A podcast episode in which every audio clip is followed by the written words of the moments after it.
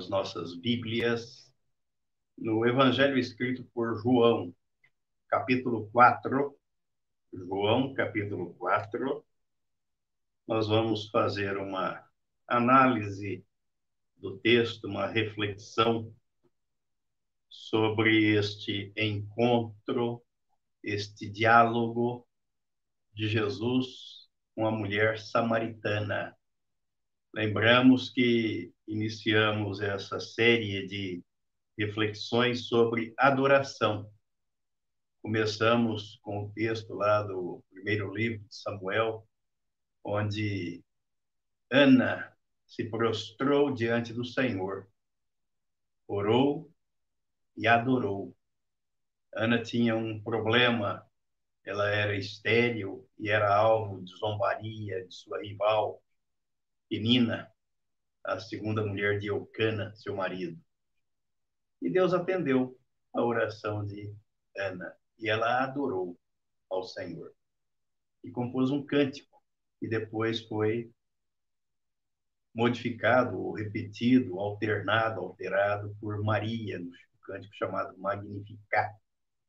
E ali foi a segunda adoradora que nós examinamos, Maria, quando recebeu a notícia de que seria mãe do Salvador, que o Espírito Santo usaria o seu ventre para gerar Jesus, que foi gerado pelo Espírito Santo, sem a participação do homem, sem a participação de José. E Maria também adorou ao Senhor. Aí a terceira adoradora que nós selecionamos, escolhemos aqui na Bíblia, é a mulher de Samaria. E à primeira vista parece que ela não era adoradora, mas nós vamos ver que era. E ela deu a Jesus a oportunidade de aprendermos, de Jesus ensinar o que é que Deus está procurando. Se há alguma coisa que Deus procura, Jesus disse aqui nesse texto, capítulo 4 de João. Semana passada nós já fizemos uma análise e nós meditamos sobre os samaritanos, quem eram, qual foi a origem, qual era a origem deste povo, do povo samaritano. E para isso nós fomos buscar lá no segundo livro dos Reis, né, no capítulo 17, nós vimos a história do povo de Samaria ou dos samaritanos, porque o texto bíblico aqui de João capítulo 4, no versículo 9, diz que os judeus não se davam ou não se dão com os samaritanos. Então vamos examinar. E eu quero partir exatamente daqui. Mas vamos iniciar a leitura do texto, né, desde o versículo 1, e vamos fazer de forma bem compassada, bem detida, sem pressa sem a ideia do fast, né, rápido, mas vamos fazer uma reflexão, uma meditação, não simplesmente uma leitura. Então diz o texto que quando, pois, o Senhor veio a saber que os fariseus tinham ouvido dizer que ele, Jesus, fazia e batizava mais discípulos que João, se bem que Jesus mesmo não batizava, e sim os seus discípulos, deixou a Judéia, retirando-se outra vez para a Galiléia. E era-lhe necessário atravessar a província de Samaria. Chegou, pois, a uma cidade samaritana chamada Sicar, perto das terras que Jacó dera a seu filho José. É interessante isso, nós não falamos na, na reflexão anterior, então vale a pena e não vamos com isso ser redundantes. Né? O termo significado samaritano diz respeito aos habitantes de Samaria. E isso nós vimos no segundo livro dos Reis, capítulo 17, que eles eram um povo, era um povo mestiço, formado da mistura de israelitas com outros povos. O povo samaritano é citado na Bíblia no Antigo e no Novo Testamento. E ele aparece no Antigo Testamento uma única vez, o texto que nós vimos a semana passada, no segundo livro dos Reis, capítulo 17, a partir do versículo 29. E isto para se referir aos habitantes do Reino do Norte. Mas a história do povo que vivia em Samaria é amplamente descrita ao longo das Escrituras. Esse povo teve origem na época da monarquia de Israel. O rei Davi e o rei Salomão reinaram num reino unificado, ou seja, um reino que reunia as doze tribos de Israel.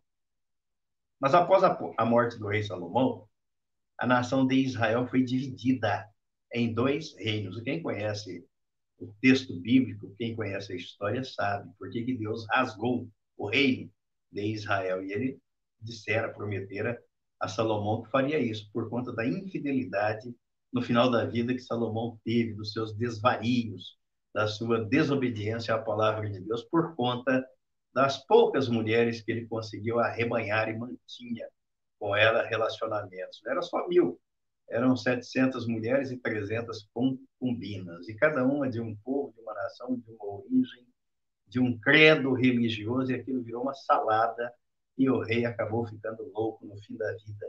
Mas o que Deus prometeu, ele cumpriu, rasgou o reino. Então Israel foi dividido entre o reino do norte, cuja capital ficava em Samaria, e o reino do sul, de Judá, cuja capital era Jerusalém. E os, esses novos habitantes trouxeram, então, para Samaria suas práticas idólatras. Olha, que coisa terrível quando alguém não leva a sério o que Deus fala. E a população israelita que havia permanecido em Samaria começou a se misturar com os estrangeiros. Aí mistura tudo, vira uma salada, e é aquilo que nós chamamos em matéria religiosa de sincretismo ou seja, ecumenismo. E aqui está um prato cheio, né? Só que o resultado nós já vimos no segundo livro dos Reis, o que é que Deus fez, e Deus não perdoa, porque ele não aceita dividir a, a glória dele com ninguém. Isso deu origem a um povo sincrético, um povo misto, características que marcaram os samaritanos, e por isso os judeus não se davam com eles. Mesmo antes da invasão da Síria, o povo, o povo de Samaria já tinha problemas com misturas raciais, sociais e religiosas. Mas ainda assim, eles tinham construído os seus próprios centros religiosos e competiam com o templo em Jerusalém. Por isso que no versículo 20 a mulher fica espantada diante de Jesus e pergunta para ele: Bom, mas os nossos pais adoravam aqui neste monte, o Monte de Gerizim, em Samaria. E vós, entretanto, dizeis que em Jerusalém é o lugar onde se deve adorar. Aí nós vamos ver mais para frente, vamos chegar aí. Jesus, contudo, não compartilhava da hostilidade entre judeus e samaritanos. Ele visitou a região dos samaritanos, e o seu diálogo com a mulher de Samaria na beira de um poço, de, no poço de Jacó, revela o seu amor, a sua hospitalidade e a sua imparcialidade para com aquele grupo, o grupo ou povo samaritano. Inclusive, uma das parábolas de Jesus que ele utilizou, ele colocou naquela parábola o bom, é a parábola conhecida como o bom samaritano, falando a respeito de alguém que fora apedrejado, assaltado, machucado, e o sacerdote viu, passou de largo, o outro levita, que era religioso, viu, passou de largo, mas o samaritano, que estava contando isso para os judeus, o samaritano socorreu aquela vítima, prestou-lhe todo o atendimento, tudo aquilo que era necessário para a sua recuperação, pagou as suas despesas e depois Jesus diz quem é que usou de misericórdia para com aquele homem, né? Não fora nem o sacerdote e nem fora o levita, o religioso. E também a Bíblia no Novo Testamento, quando no livro de Atos, no capítulo 1, versículo 8, depois da ressurreição de Jesus, ele apareceu aos seus discípulos e ordenou que eles percorressem pregando o evangelho por toda a região da Judéia e da Samaria e até os confins da terra. Atos capítulo 8. Atos capítulo 1, versículo 8. E que aguardassem ali a descida né, do Espírito Santo para que eles testemunhassem em toda a Judéia e Samaria. Quer dizer que o, os samaritanos foram incluídos aqui também, não foram excluídos, porque Jesus veio para todos, ele não veio apenas para o povo judeu, ele veio para todos. E depois, no livro de Atos, ainda no capítulo 8, versículo 5, vai registrar que é, Filipe foi um importante evangelista, divulgou a mensagem do evangelho entre os samaritanos. Nós estamos falando isso hoje porque não falamos da semana passada, na reflexão anterior. E vale a pena, se a gente fosse debruçar aqui em cada um desses episódios, gastaríamos aqui uma ou duas reflexões sobre cada um deles. Mas vamos continuar aqui na análise do texto, então, a partir do versículo 6. Então, Jesus chegou ali, no versículo 5, naquelas terras, perto das terras que Jacó dera a seu filho José, numa cidade samaritana chamada Sicar. Aí o versículo 6 diz que Jesus estava cansado da viagem. Assentara-se junto à fonte por volta da hora sexta, isto é, meio-dia. Nisto, veio uma mulher samaritana tirar água. Disse-lhe Jesus: Dá-me de beber pois seus discípulos tinham ido à cidade para comprar alimentos. Jesus sabia, ele provocou, ele instigou, ele iniciou uma conversa para despertar a, a aquela mulher o interesse em ouvi-lo, em ouvi-lo, em saber quem ele era e o que ele viera fazer. Porque o que ele menos estava interessado ali era na água para quem fazia milagres, e era o próprio Deus que estava ali, né, em, em carne, encarnado. Versículo 9. Então lhe disse a mulher samaritana: Como, sendo tu judeu, pedes de beber a mim, que sou mulher samaritana? Porque os judeus não se dão com uhum. os samaritanos. Replicou-lhe Jesus: Se conheceras o dom de Deus. E quem é o que te pede? Dá-me de beber. Tu lhe pedirias, e ele te daria água viva. Então Jesus disse: conheceras o dom de Deus e quem é o que te pede. Aquela mulher não conhecia Jesus e não sabia quem ele era. A gente vai lendo assim o texto bíblico e vai refletindo que há muita gente diante de Jesus, assim como aquela mulher, que não conhece Jesus, mesmo às vezes falando em nome de Jesus, não sabe quem ele é. Assim como aqueles discípulos que estavam no barco, na travessia do mar da, da Galileia, e Jesus dormia e veio a tempestade sobre o mar, e eles acordaram apavorados. Jesus repreendeu os ventos cessou a fúria, as, as águas ficaram calmas, olharam um para o outro e diziam: Quem é este? Estavam com ele no barco, mas não sabiam quem era ele. O mundo religioso é, é assim: é muita gente dentro da igreja clamando, falando em nome de Deus, em nome de Jesus, mas não sabe quem é Jesus. Aí prossegue no versículo 11. Respondeu-lhe ela: Senhor, tu não tens com que atirar, e o poço é fundo. Onde, pois, tens a água viva? O que a mulher fez aqui? Qual é a lição que o versículo passa? Se Jesus estava pedindo a água, a mulher olhou para o poço, olhou para Jesus, não sabia quem ele era, viu que o poço era fundo, ele não tinha nada na mão, nenhum equipamento apropriado para tirar água. Ela simplesmente olhou para as circunstâncias. Ela não olhou para quem falava com ela. Ela não quis saber quem é que estava falando com ela. Ela ficou mais atenta às circunstâncias do que a aquele com quem lhe falava. É assim, a vida continua sendo assim.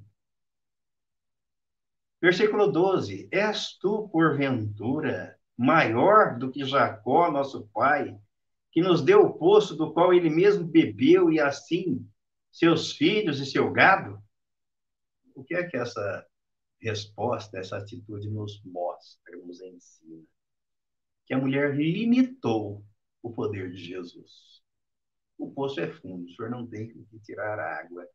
E por acaso o senhor é maior do que Jacó, que abriu o poço, bebeu, assim os seus filhos, o seu gado.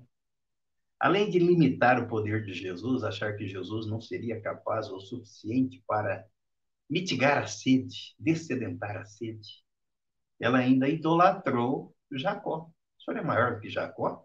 Quer dizer, Jacó está acima de ti.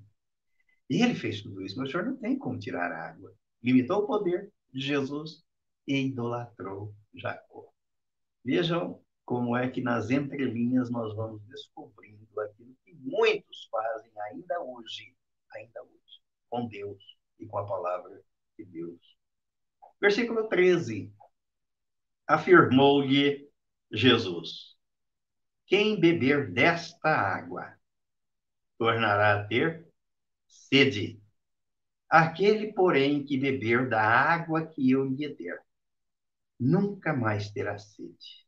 Pelo contrário, a água que eu lhe der será nele uma fonte a jorrar para a vida eterna. Jesus falou de duas águas aqui. Quem beber desta água, a água do poço. A água do poço. Significa e simboliza aqui a religião. E aquela mulher era uma mulher religiosa, mulher samaritana. Isso é inegável. Ela era uma adoradora, de acordo com seus costumes, com as suas tradições, não de acordo com aquilo que Deus estava procurando ou esperando, e procura e espera de verdadeiros adoradores. Então aqui Jesus mostra para ela, olha, a religião não sacia a vida, a fome espiritual de ninguém. O religioso ele anda sempre em conflito, preocupado, amargurado, aborrecido, murmurando, insatisfeito, ingrato. Esse é o religioso. Mas aquele que toma da água da vida, que é o Senhor Jesus, que é o Evangelho, que mostra o que Deus fez por nós através de Jesus na cruz, que ele retirou de nós, trocou o nosso coração duro de pedra e nos deu um novo coração, implantou em nós a natureza, a sua natureza, e nos deu do seu espírito. Esse não tem mais sede, esse é descedentado pela palavra, pelo poder de Deus, pelo Espírito Santo, pela pessoa de Jesus Cristo. Então, Jesus estava mostrando aqui os dois tipos. O religioso está sempre inquieto, insatisfeito, nunca está contente. E aquele que é alcançado por ele, pela graça de Deus, esse descansa. É isso que Jesus está dizendo. Quem beber dessa água da água que eu lhe der, nunca mais terá sede.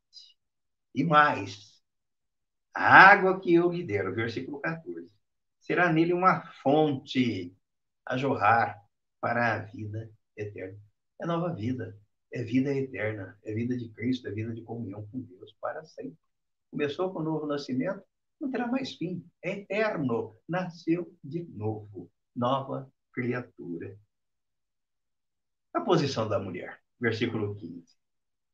Disse-lhe a mulher: Senhor, dá-me dessa água para que eu não mais tenha sede, nem precise vir aqui buscá-la. Ela não entendeu nada e ela não se interessou pela pessoa de Jesus. Ela ficou preocupada ou ficou interessada em não mais ter que voltar ao poço, já que o poço era fundo e não deveria, não deveria ser uma tarefa fácil para uma mulher puxar um balde de água né, lá do fundo do poço. Né? Não é tão cômodo, tão confortável quanto abrir uma torneira e deixar a água escorrer. mas ela viu ali uma possibilidade de não mais fazer aquele trabalho, mas não demonstrou interesse, o menor interesse pela pessoa de Jesus Cristo. Isso nós vamos ver e podemos ver aqui mais adiante. Isso é verdade, é uma realidade.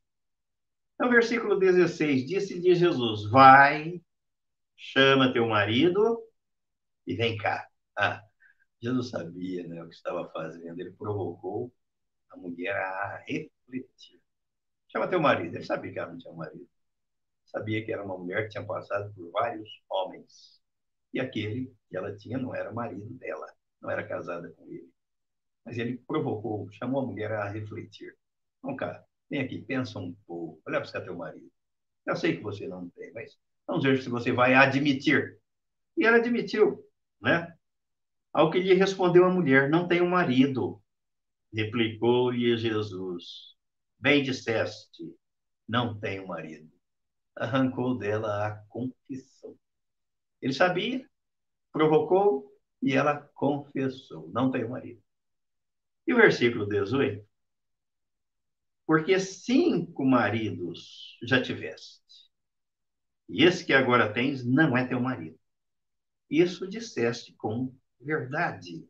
Isso ensina-nos que Jesus conhece a nossa vida. Ninguém trapaceia com Jesus. Ninguém. Ainda que a pessoa imagine pense que pode enganar a Deus, que pode trapacear com Deus, Deus conhece o íntimo, o pensamento, conhece o coração, conhece a nossa natureza, a nossa estrutura, sabe daquilo que somos capazes e incapazes de fazer, de pensar, de agir. Ele sabe. Não dá para trapacear com Deus, com Jesus e muito menos com o Espírito Santo. Versículo 19. Senhor, disse-lhe a mulher: Vejo que tu és profeta. Interessante que aqui se cumpriu uma profecia que está no livro de Deuteronômio, nessa fala, na fala da mulher. Se cumpriu essa profecia. Deuteronômio capítulo 18. Vejam a maravilha da palavra de Deus. Deuteronômio 18. Versículo 15. Ao Senhor teu Deus te suscitará um profeta do meio de ti, de teus irmãos, semelhante a mim. A ele ouvirás. E o versículo 18. Suscitar-lhes-ei um profeta do meio de seus irmãos, semelhante a ti, em cuja boca porei as minhas palavras, e ele lhes falará tudo o que eu lhe ordenar. Aqui é uma profecia apontando para a pessoa de Jesus Cristo. E aqui se cumpriu esta profecia, quando a mulher reconheceu: Vejo que tu és profeta. Mas mesmo assim, ela ainda continuou claudicando, ou tropeçando, ou mancando, dando mancadas. Né? Aí o versículo 20 mostra-nos que, de fato, aquela mulher era uma adoradora. Lembrando que quando nós fizemos a proposta de examinar os verdadeiros adoradores, começando com Ana, Maria e a mulher de Samaria. E quando a gente faz a leitura do texto, não causa a impressão de que ela fosse uma adoradora. Mas ela era. Diferente de Ana e diferente de Maria. É o que vamos ver aqui. Olha, nossos pais, começa por aí, nossos pais, adoravam neste monte. Quer dizer que havia uma tradição religiosa. Então, ela era uma adoradora baseada na tradição religiosa dos seus pais dos seus ancestrais, dos seus antepassados. Vós, entretanto, dizeis que em Jerusalém é o lugar onde se deve adorar. Então vamos ver por que, que ela disse isso, baseada em quê? Vamos voltar lá no livro de Deuteronômio, no capítulo 11, capítulo 11, no versículo 29, no versículo 29. Olha, quando, porém, o Senhor teu Deus te introduziu na terra que vais, te introduzir na terra que vais para possuí-la, então pronunciarás a bênção sobre o monte Gerizim e a maldição sobre o monte Ebal. Aí, nós vamos ver aqui no vers... capítulo 27, 27, de Deuteronômio. Agora, os versículos, a partir do versículo 11. Olha. Moisés deu ordem naquele dia ao povo, dizendo: Quando houveres passado o Jordão, estarão sobre o monte Gerizim. Olha que o monte Gerizim ficava em Samaria. Para abençoarem o povo, estes, Simeão, Levi, Judá, Issacar, José e Benjamim. E estes, para amaldiçoar, estarão sobre o monte Ebal, Ruben, Gade, Azer, Zebulon, Dan e Naphtali.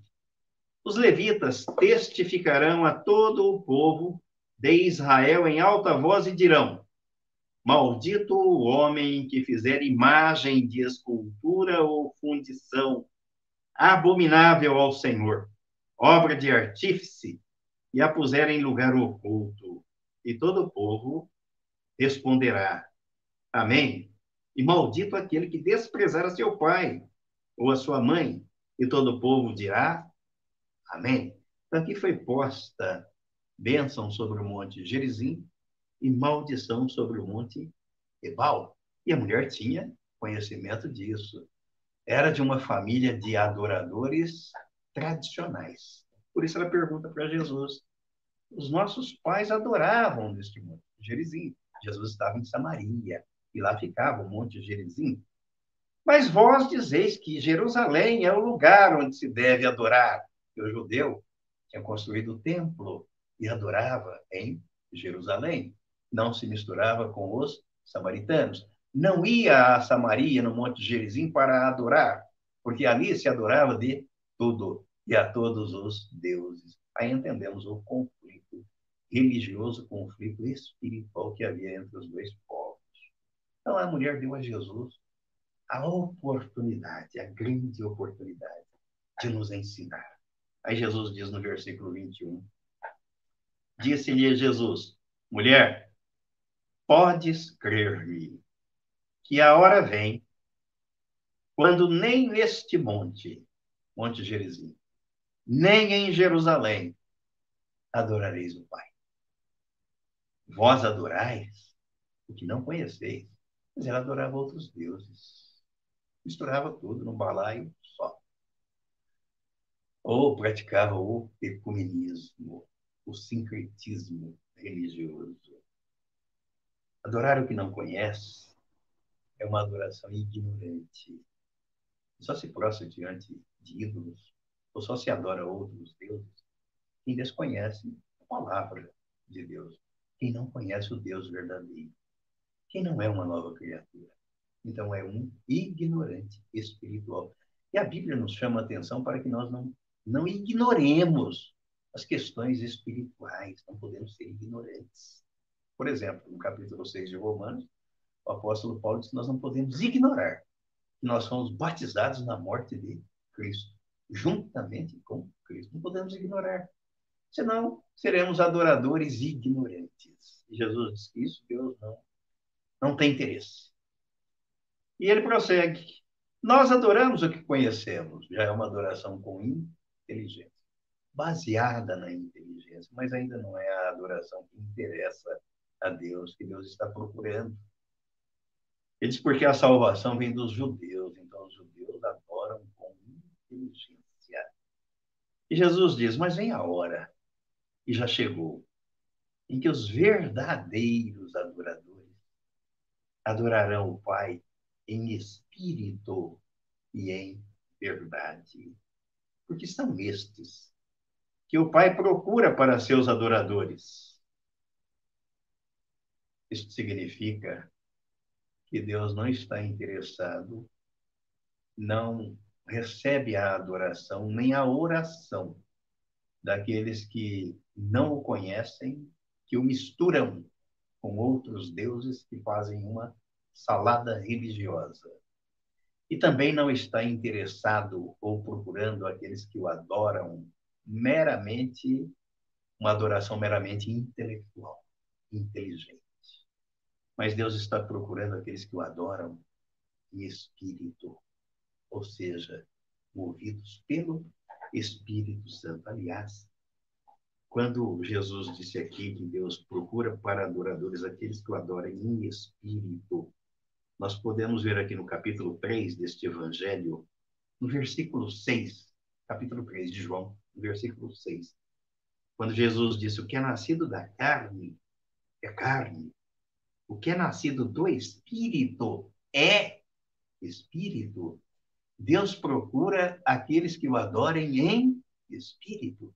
Então, Deus está procurando novos nascidos, pessoas regeneradas para o adorar.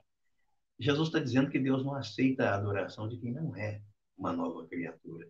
Ele só aceita a adoração da nova criatura.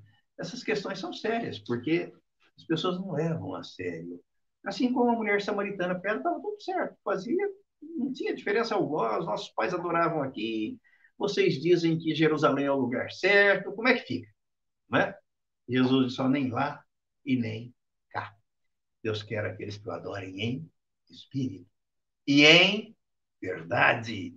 Quando ele diz em verdade, ele nos remete aqui ao capítulo 14 desse mesmo evangelho, João capítulo 14, versículo 6, quando ele mesmo disse ser a verdade.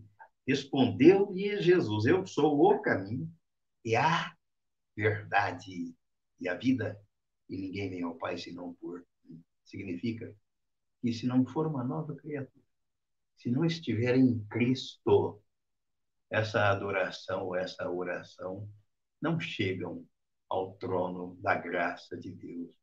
Deus não se importa com ela e não tem interesse nesse tipo de adoração ou de oração. A coisa é mais séria do que se uhum. pode pensar ou imaginar. Aí, versículo 25. Eu sei, respondeu a mulher, que há de vir o Messias, chamado Cristo, e quando ele vier, nos anunciará todas as coisas. O religioso é assim, sabe tudo. Ela sabia tudo, mas ela ainda não sabia quem era Jesus, mas sabia tudo. Em matéria de religião, tem gente que conhece tudo, sabe tudo. Você vai falar do evangelho, ele já mistura com a religião, não está nem dando ouvidos àquilo que você está falando, porque ele tem a religião dele. Eu sei, Disse-lhe Jesus: Eu sou, eu que falo contigo. Dá para perceber aqui a, a insistência de Jesus para que ela abrisse os olhos, destapasse os ouvidos e visse diante de quem ela se encontrava. Neste ponto chegaram seus discípulos e se admiraram de que estivesse falando com uma mulher. Todavia, nenhum lhe disse: Que perguntas ou por que falas com ela? Quando a mulher deixou o seu cântaro, foi à cidade e disse àqueles homens: Vinde comigo e vede um homem que me disse tudo quanto tenho feito. Será este, porventura, o Cristo? Ainda não acreditava que estava diante da pessoa do Senhor Jesus, do Salvador, daquele que veio para buscar e salvar o mundo, salvar o perdido estava diante do Deus encarnado, do Verbo da vida. Será este, porventura? Ainda duvidou. Saíram, pois, da cidade e vieram ter com ele. Quero parar por aqui, porque depois nós vamos, na próxima reflexão, extrair as lições. Até agora fizemos análise, vimos o contexto histórico, e depois nós teremos lições preciosas sobre os verdadeiros adoradores. Então, a conclusão que chegamos até aqui é que Jesus disse que chegou a hora em que os verdadeiros adoradores são aqueles que adoram a Deus, independente do local. Não é o Monte Gerizim, não é Jerusalém, porque Deus é o destinatário da adoração e não o local. E as duas condições que Jesus estabelece são em espírito, Deus é espírito, e aquele que nasce de novo é homem espiritual. E é em verdade, através dele, por meio dele, Jesus. Fora disso, Deus não aceita e não está interessado em outro tipo de adoração que não seja assim.